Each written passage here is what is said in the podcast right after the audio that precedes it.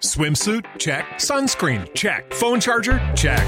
Don't forget to pack the 5 Hour Energy. It fits great in a pocket or carry on, and the alert feeling will help you arrive ready for anything. Now get 20% off when you use code 5HE Travel at 5hourenergy.com. Expires April 30th. One time use only, not valid with other discounts. Remember, visit 5hourenergy.com and use code 5HE Travel to save 20%.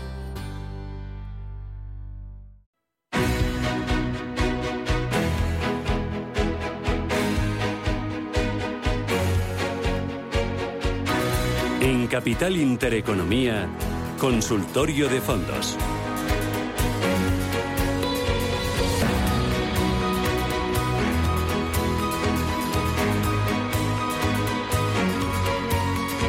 Consultor de fondos de inversión aquí en Radio Intereconomía, hoy con eh, Daniel Pérez desde Zona Value. Daniel, ¿qué tal? Buenos días.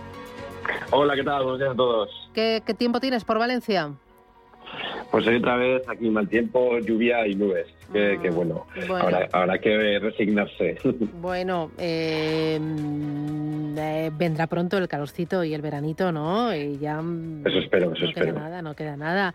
Oye, eh, los fondos de inversión, ¿hay interés por los fondos que eh, priman renta variable de empresas con alta rentabilidad por dividendo y por los fondos de rentas?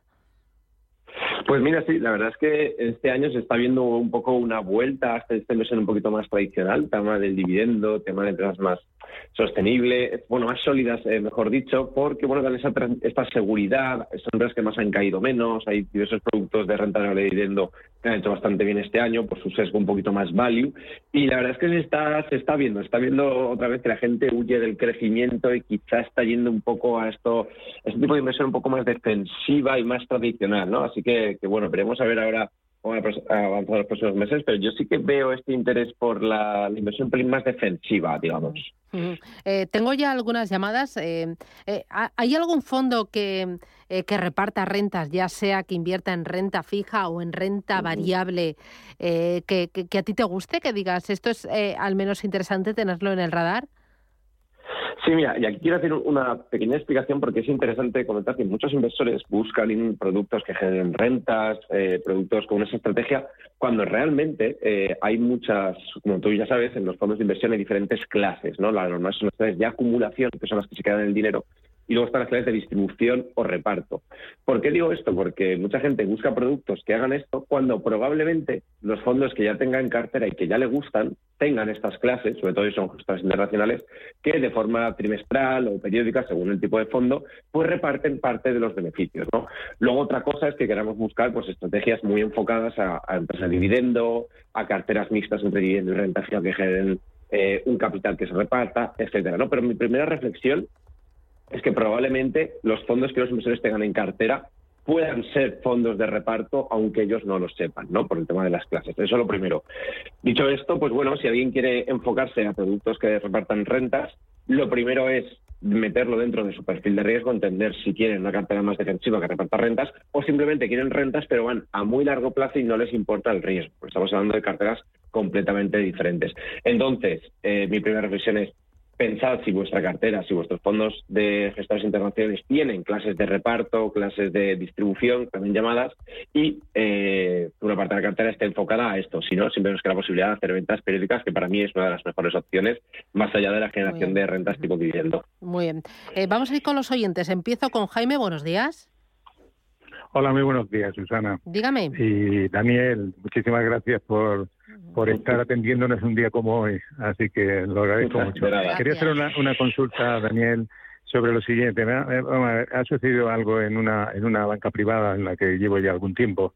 Algo inesperado, totalmente inesperado. O sea que no me lo, no me lo hubiera creído nunca. Y es que hago un traspaso interno, me lo aceptan, ¿eh? o sea, doy la orden, me la aceptan y al cabo de tres días me dicen que eh, está en soft close. Pero además me dicen que eh, el otro fondo salió, el fondo de, de- de origen salió eh, en su fecha correspondiente. Con lo cual me encuentro con que tengo ya, me han sacado el fondo, tengo, digamos, el dinero disponible y me dicen que, que otro fondo puedo querer para, para, para hacer esta operación. Entonces, bueno, en esto, en esto, pues no entiendo cómo pueden eh, hacer un traspaso o decirme que, que el traspaso está hecho cuando eh, todavía no han consultado al gestor o a, la, a, quien sea, no han consultado si está en soft close o está en hard close o cómo está. Y en segundo lugar, ¿cómo, cómo, uh, cómo tardan tres días en informarme de esto? O sea, no lo tres sesiones, además que no era fin de semana. Entonces yo no sé si esto es normal o, o, es aceptable. Muchísimas gracias. Gracias.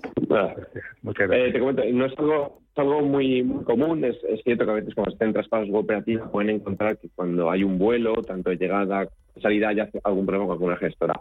Aquí, claro, depende muchísimo de la casuística, depende muchísimo de cómo haya sido técnicamente la orden, qué haya pasado con los productos, también sería entender qué productos hay, porque, por ejemplo, es verdad que a veces las gestoras cierran los productos, eh, ha podido haber ahí una mala conexión entre las recomendaciones y el producto, y habría que mirarlo. Yo le recomiendo al inversor que, que trate bien eh, cuánto valía su dinero antes de salir, el coste que puede tener para él este, este inconveniente y que si procede, pues que ponga una reclamación para que haya un organismo que determine si haya habido algún tipo de problema que vaya en su contra para, pues bueno, resarcir.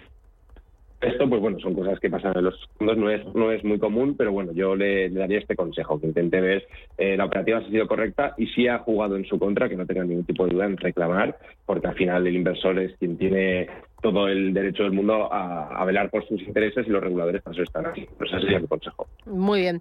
Eh, voy con consultas. Mira, es que llegan un montón. Hoy la verdad es que escritas hay unas cuantas.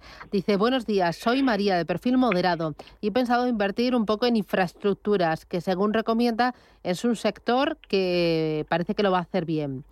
¿Qué fondo le gusta más al analista? He visto uno de DWS y otro de M&G más el de. Los dos son muy famosos. Yo, a mí el de Manji, el Global Listed Infrastructure, creo que es el nombre completo. Eh, la verdad es que es un producto que está bastante bien. Este año, de hecho, lleva un más 6% que con la que, con la que está cayendo está, está bastante bien. Es, cierto que este sector en concreto está haciendo un, gran año. O sea que realmente está un pelín por debajo de su índice, pero todo el tema de infraestructuras está, está viéndose muy beneficiado. Recordemos que no es eh, relación con inmobiliario, que mucha gente no relaciona, sino que viene más pues con. Ay, a ver. Eh... Daniel, ¿te has movido? Porque te, te voy oyendo cada vez peor. ¿Ah? Eso. ¿Ahora? Hola. ¿Mejor? Ahora mejor. Vale, perdona. Eso, no te muevas. Sí, sí. Perdón. Es que si no, si estoy todo sentado, me pongo eso. Así que, bueno, yo le diría que este producto, eh, el Manti, me gusta mucho más. Es un producto eh, que es interesante y que, desde luego, viene un poquito viene bien para descorrelacionar un poco la renta variable, porque muchas veces eh, buscamos muchos fondos de renta variable global, etcétera, y suelen tener, eh, digamos que, correlaciones muy altas. Este producto es un poco diferente y puede venir bien bastante. Muy bien. Eh, voy con Javier, buenos días. Sí, hola, buenos días. Dígame. Sí, mira, la pregunta era, tengo dos fondos, tengo el, Fidelity de Asia Pacífico y luego tengo el de, el de Asoka, el de India. Mm. Eh, tengo un 5% en cada fondo y entonces me quería, me quería deshacer de uno de los dos. A ver cuál me recomienda que me deshaga. Muy bien. Pues gracias.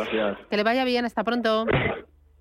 ¿Qué dices? Vale, eh, a mí el, eh, sí, a mí el de Fidelity de Asia Pacífico, siempre intento priorizar en el mercado asiático fondos más generalistas que, que, no uno de muy monopaís, ¿no? Porque si vas a un fondo monopaís, un fondo de India, un fondo de, no sé, de Corea, de donde sea, pues el riesgo de que te equivoques es muy grande y que te haga un gran agujero en la cartera, ¿no? Cuando tú confías en un fondo eh, generalista, como este de Asia Pacífico, que, que invirtemos en toda la región, sin Japón y eso, pues eh, él es el propio gestor quien selecciona en qué regiones de Asia, con qué pesos, con qué posicionamiento, y a mí me parece que es una capa extra de seguridad, porque normalmente estos gestores que viven allí, tienen los allí, pues tienen una información de muchísima más calidad que la nuestra, ¿no? Entonces yo dentro de lo general, si me dan a elegir, siempre me quedo con los fondos generalistas eh, o más generalistas dentro de la, de la, región, a menos de que el inversor tenga una visión muy, muy, muy, muy concreta, ¿vale? Así que a mí este producto me, me, gusta bastante, o sea, preferiría este que, el otro, pero bueno, ambos son eh, interesantes.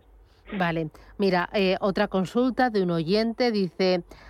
Entre los fondos de Capital Group New Perspective y el Robeco Global Consumer Trends, ¿sería un buen momento para aumentar posiciones en los dos?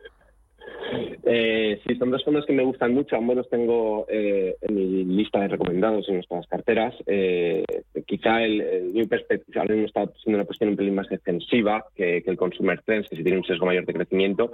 Y efectivamente ambos me parecen alternativas excelentes y de las que hay que incrementar posiciones, porque recordemos que son productos con amplio histórico, eh, que van hacia el futuro, miran empresas que siguen creciendo con retornos por encima de la media y que llevan un año muy malo. De hecho, creo que el, el Robeco iba con el menos 20 y algo y el Capital Group menos 15, una cosa así, un poquito menos.